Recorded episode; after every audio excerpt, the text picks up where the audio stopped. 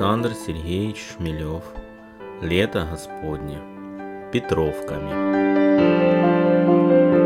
Петровки пост легкий, летний. Горкин называет апостольский Петропавлов, потому и постимся из уважения. Как так не понимаешь? Самые первые апостолы. Петра той Павел, за Христа мученицкий конец приняли. А вот, Петра на кресте язычники распяли – а апостолу Павлу главку мечом посекли. Не учи людей Христову слову. А апостол-то Петр говорит им, я креста не боюсь, я на него молюсь, только распните меня вниз головой. Почему вниз головой? А вот, я, говорит, недостоин Христовой мученицкой кончины на кресте. У язычников так полагается, на кресте распинать. Я хочу за него муки принять, вниз меня головой распните. А те и рады, и распяли вниз головой, потому и постимся из уважения.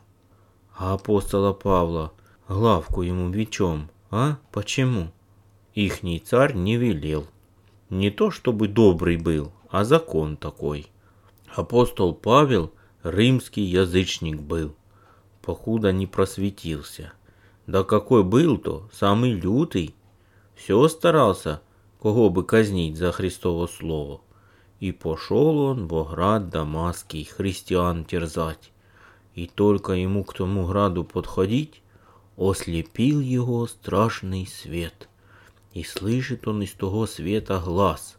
«Савл, Савл, по что гонишь меня? Не сможешь ты супротив меня». Уж неизвестно ему, может и сам Христос явился в том свете. Он и ослеп со свету того, и постиг истинную веру. Крестился и тут прозрел, святые молились за него. С той поры уж он совсем другой стал, и имя свое сменил, стал Павлом, и стал Христа проповедовать а по пачпорту-то все будто язычник ихний. А у римских язычников своих распинать нельзя, а головы мечом посекают. Ему главку и посекли мечом. Вот и постимся Петровками из уважения. Петровками у нас не строго, а пора летняя и не говеем. Горкин только да Марьюшка соблюдают строго, даже селедочки не едят а Домна Панферовна, банная сторожиха, та и Петровками говеет. За утренним и вечерним ходит. Горкин тоже говел бы, да летнее время, делов много, подряды, стройки. Ну, рождественским постом отговеет, да великим постом два раза обязательно. На дачу мы не поедем, на Воробьевку. Мамаша не здоровится. Горкин мне пошептал на приставание с дачей. Скоро, может, махонький братец, а то сестрица у тебя будет. Вот и не нанимали дачу. Папашенька обещался на то лето Воронцове дачу нанять. Там и ягода всякая, грибов что, и карасики в прудах. Приеду к тебе, карасиков обучу ловить. Да чего нам с тобой дачу? У нас Москва-то река под рукой. Выпадет денек потеплей, мы с тобой и закатимся погулять. Белье вот повезут полоскать, харчиков захватим, на травке посидим закусим, цветочков желтиков насбираем, свербички пожуем и рыбки живой прихватим у Дениса. У него всегда в садке держится про запас. И вот выдался денек жаркий-жаркий, не облачко на небе. Вот бы на Москва-реку-то. А сестрица Соня, как на грех, басню задала выучить. Я у ней большую коробку с бисером рассыпал. Заставила меня до единой бисеринки все позбирать, да еще волка и кота выучить. Большущую. Ну, басня-то пустяки. Я ее за час выучил отлично. Софочка даже не поверила. Врешь, врешь. Я ей ответил без запинки. А она, врешь, врешь. Ты ее раньше, должно быть, знал. И опять за свою. Изволь все до бисеринки. Хотел половой щеткой сразу, а она учительница какая. Нет, с пылью мне не нужно, а ты мне все по бисеринке соберешь, учись терпению. И вдруг «Собирайся, милок, на дачу с тобой поедем!» — кричит под окном детской Горкин и велит Антипушке запрягать смолу. Кривая наша чего-то захромала, ноги у ней заплыли от старости, пожалуй. Я знаю, что это не на дачу, а на Москву-реку, полоскать белье. Бисер еще не собран, но Горкин уже меня отпросил. Сонечка говорит, ну уж беги, лентяюшка, бей баклуши. Лето у всех, а меня мучают. Все каким-то экзаменом стращают. А до него еще два года. А за два-то года все и помереть успеют, Горкин говорит. Под навесом запрягают старика смолу. Жалко старика, из уважения только держим. Ноги у него в наплывах, но до Москвы реки нас дотащит. Все-таки животное существо. Жалко татарину под нож отдать, а все-таки заслуженный. Сколько всякого материальсу перевозил на стройки.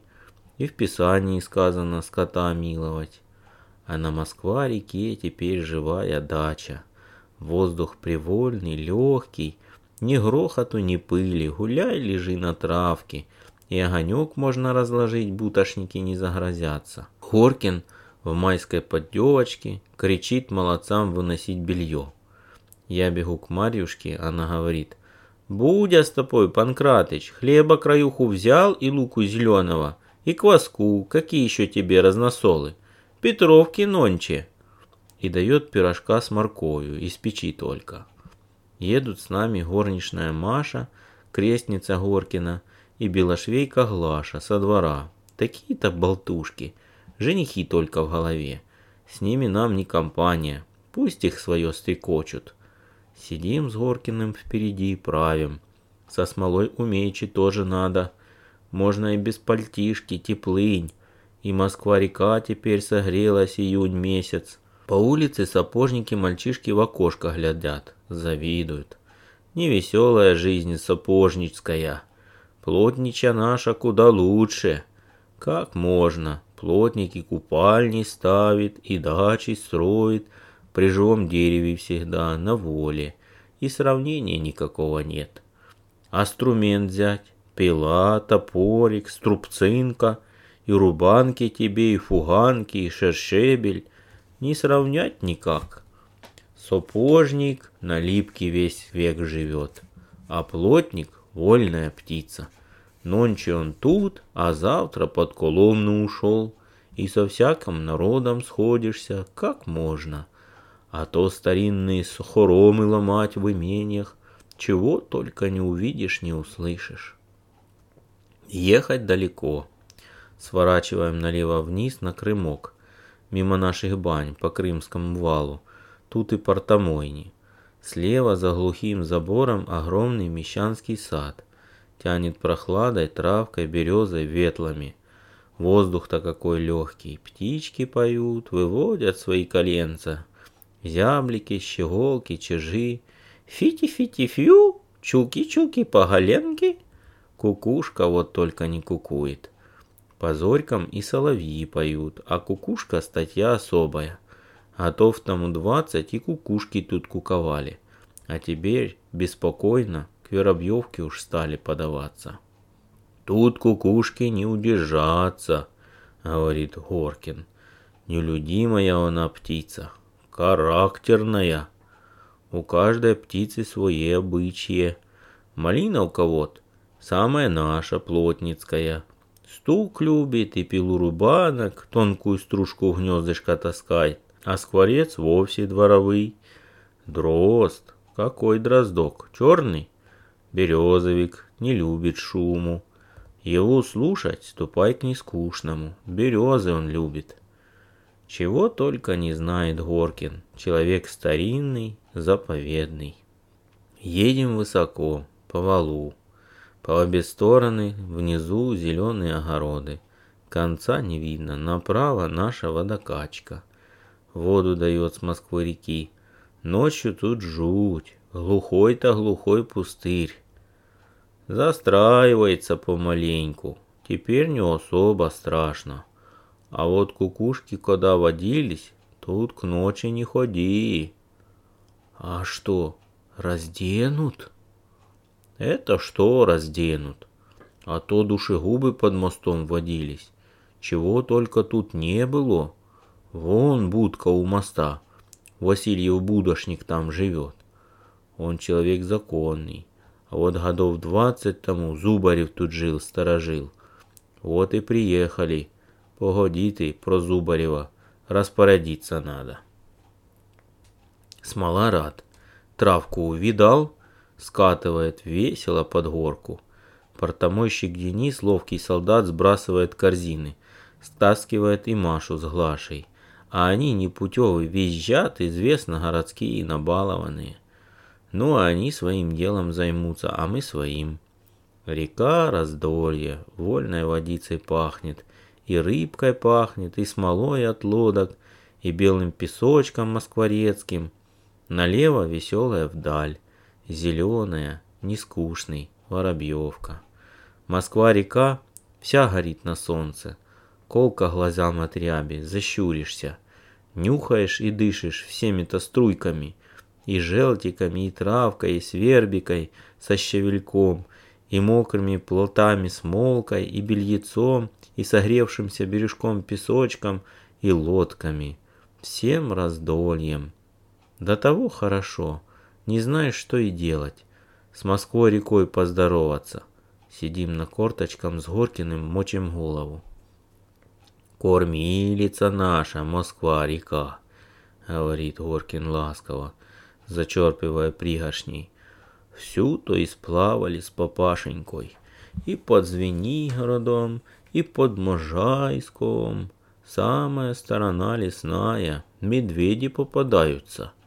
И до Коломны спускались, и плоты с барками гоняли, сводили рощи, и сколько разов тонули, всего видано. Подрастешь вот, погоним с тобой плоты. Дышит будто Москва-река. Качаются наши лодочки, стрела, ласточка, юла, рыбка. Поплескивает об них, бабы белье полощут, светится под водой, будто серебрецо, раковинка-речнушка. Говорят, живая к берегу не подходит, а как отживет, обязательно ее выплеснет. Живет на самой на глыби где-то. Про это хорошо Денис знает. Ну-ка, Денис, скажи. Я морять хорошо умею, говорил Денис, присаживаясь с нами. Смолой от него пахнет и водочкой, а лицо у него коричневое, как кожа. И все-таки он такой красивый. Быстрые у него глаза, мне нравится. В самую глубь мырял. Речнушек их, и все то дышут. Так вот, а, крышечки поднимают. А раки по них ходят усатые, будто мужья у них. И рыбка, понятно, всякая. А я утопленницу искал, портнишечка у бабьего городка купалась, там вон, на супротив хомовников. Вон пожарная каланча где, глыбка тама. Да на не достать. Мырнул и вижу. Зеленый зеленый свет. И лежит сталоть на зеленом песочке белое тело. Ну белым-то белое разбелое, как живая. Вся в своем образе природном, спит будто. А вокруг ее все речнушки эти дышут крышечки поднимают. Ну до чего ж хорошо.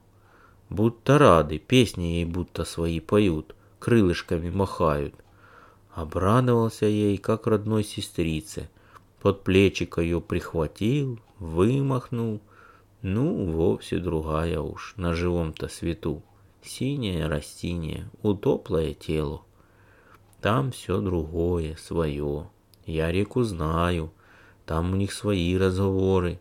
Верно выплескивает речнушку, как отживет. Как мы все равно своих хороним, а они выплескивают. Серебрица Москва-река молчит. Что у ней там на глыби? И что за кудрявыми воробьевыми горами? Поехать бы с Горкиным и Денисом на стреле далеко-далеко в лесную сторону, на самый-то конец Москвы-реки. Все бы узнали, все разговоры ихние чего никто не знает. А еще чего хорошенького скажи. Я все на реке, Много знаю. Как человеку утопнуть, дня за три еще раки наваливаются. На медне у нас писарь с Первоградской больницы утоп. Так за три дня рака навалилась. На огонек ночью наползли, весь песок черным черный. Я сот пять насобирал. На пять целкачей в трактир продал, к пиву их подают. Вода свое знает. А речнушки эти, у них своя примета. К холодам и не понять, куда денутся. Опущусь, где мои речнушки? Не разъединой. А вода непогоду чует. Мутнеет за неделю еще начинает. И рыба шабаш брать бросает. Уклейка балует только. Там у них свой порядок. Рассказывает нам. И все на портомойню глядит. За выручкой следит. У него сторожка на берегу. Удочки, наметки, верши, всякая снасть. И рыбка всегда живая на дне, в садочке живорыбном. Глаша с Машей белье полощут. И все хохочут. Ноги у них белые-белые, чисто молочные, говорит Денис. На белой булочке все балованные. А что, Михайло Панкратыч, с конторщиком-то у Маши не вышло дело? А тебе какая забота? Ну не вышло. Пятьсот приданного желает. Пятьсот! А сопляк сам. За меня пошла, в шелках бы ее водил, а не то, что пятьсот. Припас шелки-то? Дело это наживное, шелки. На одном раке могу, на любой платьице, коль задастся. А коли не задастся, на вочонку-то у тебя задастся? Вочонку мы тогда по боку. Поговорили бы, Михаил Панкратыч, крестный ей. Летось намекал ей и пить брошу. Ну, рыбку ловить бросить не могу. Все-то меня корит. Шут речной бродяга. Это что на речке ночую? Характер мой такой, не могу. А так остепенюсь, зарок дам. Глядит на меня Денис, ковыряет в песочке палочкой. Это она выпивши меня видала, пошумел я. А я брошу. Поговорите, Михаил Панкратыч. Мне жалко Дениса. Смирный он такой стал, виноватый будто. И говорю, поговори, голубчик Горкин. Горкин не отвечает, бородку потягивает только. Как остепенюсь, папашенька мне обещали к Яузскому мосту взять. Там больше лодочек. Доходишь-ка от гуляющих больше набежит. Поговорили бы, Михаил Панкратыч. Уж к тридцати тебе скоро. По степени бы каку приглядел, а не верткую. Маша хорошая наша. Худого не скажу. Да набалована она. С ней тебе трудно будет. И не поседа ты. Я потишей буду, Михаил Панкратыч, вздыхает Денис. Поговори, Горкин, прошу его. Они будут в домике жить, и у них детки разведутся, и мы в гости будем к ним приезжать.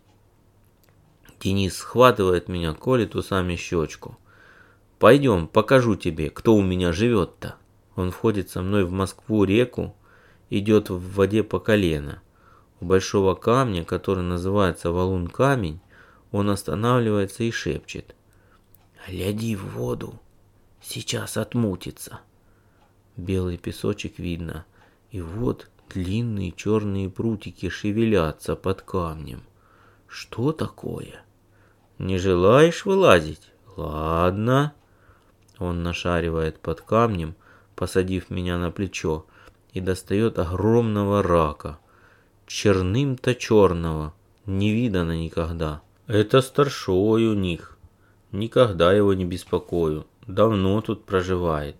Такая у меня примета. Уйдет мой рак, и мне нечего тут жить ждать.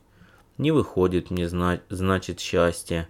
А покуда гожу, может и сладится мое дело. И сажает рака под валун камень.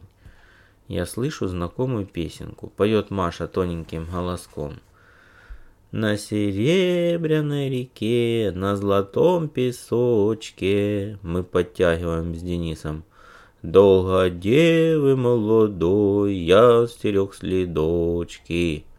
Эх, говорит Денис, следочки. Выносит меня на портомойку, несет мимо нагнувшейся Маши, схватывает отжатое белье, шлепает жутом Машу по спине и кричит «Следочки!» И она шлепает Дениса, а он пригибается со мной и приговаривает «А ну еще, а ну!» И Глаша и другие принимаются хлестать нас.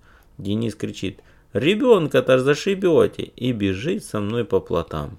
Горкин кричит сердито «Чего дурака ломаешь? Да еще с дитей! Время не знаешь!»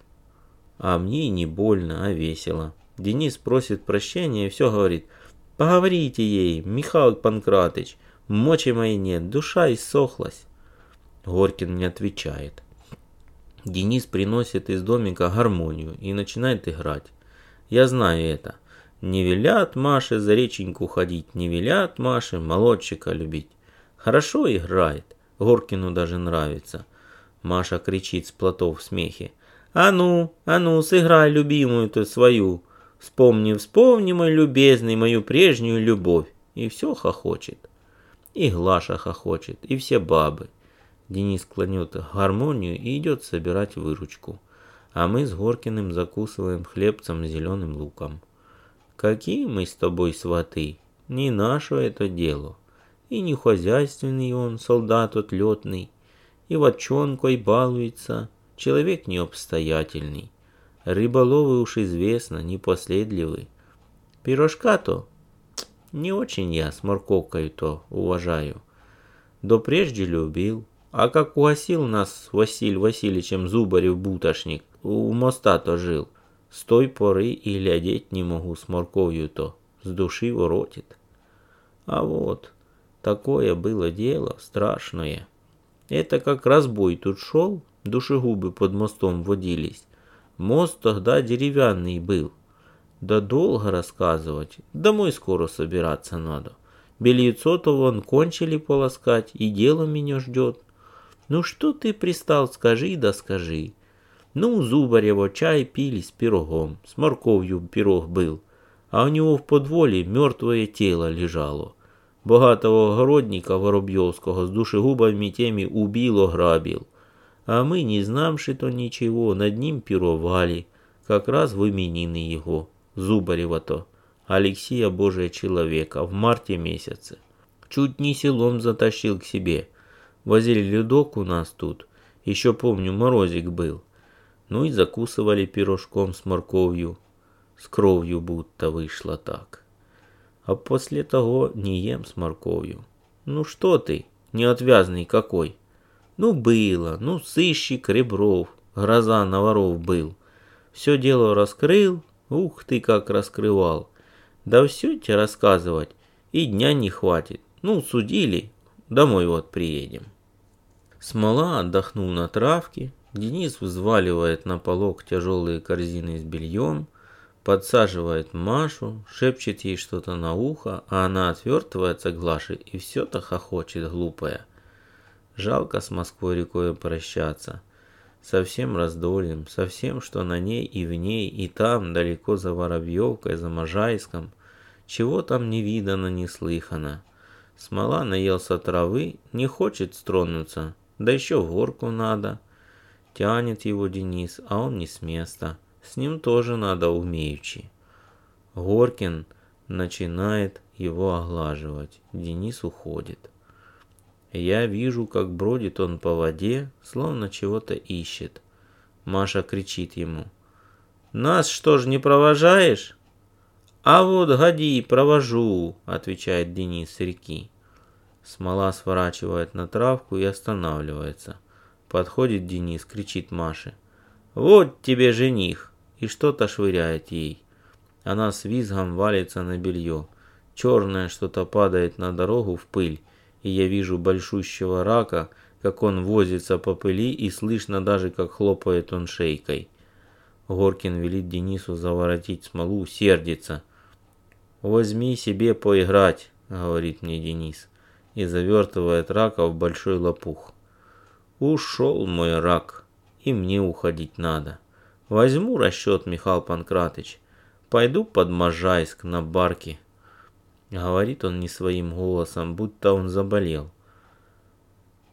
А нас с Машухой не прихватишь? Смеется Глаша. Как же нам без тебя-то? Маша не говорит. Сердится будто на, Дени... на Дениса. За рака сердится. А мне так жалко, что рак ушел. Не будет теперь Денису счастья. Денис подпирает полог плечом и смола трогает. Я говорю Денису, возьми рака, пусти под валун камень. Он берет рака, смотрит на меня как-то непонятно и говорит уже веселей. Пустить, а? Ну ладно, пущу на счастье. Только мы двое про рака знаем.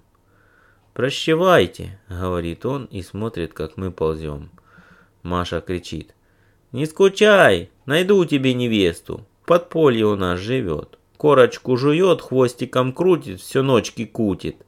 Как раз по тебе. И все хохочет. А смеяться над человеком не годится. Он то и от запоя пропадет, говорит Егоркин. Надо тоже понимать про человека. А дразнить нечего. Погодь, принца тебе посватаем. Маша молчит, глядит на Москву-реку, где Денис, а он все глядит, как мы уползаем в горку. Вот уж и дача кончилась. Гремит по камням полог, едут извозчики, а Денис все стоит и смотрит.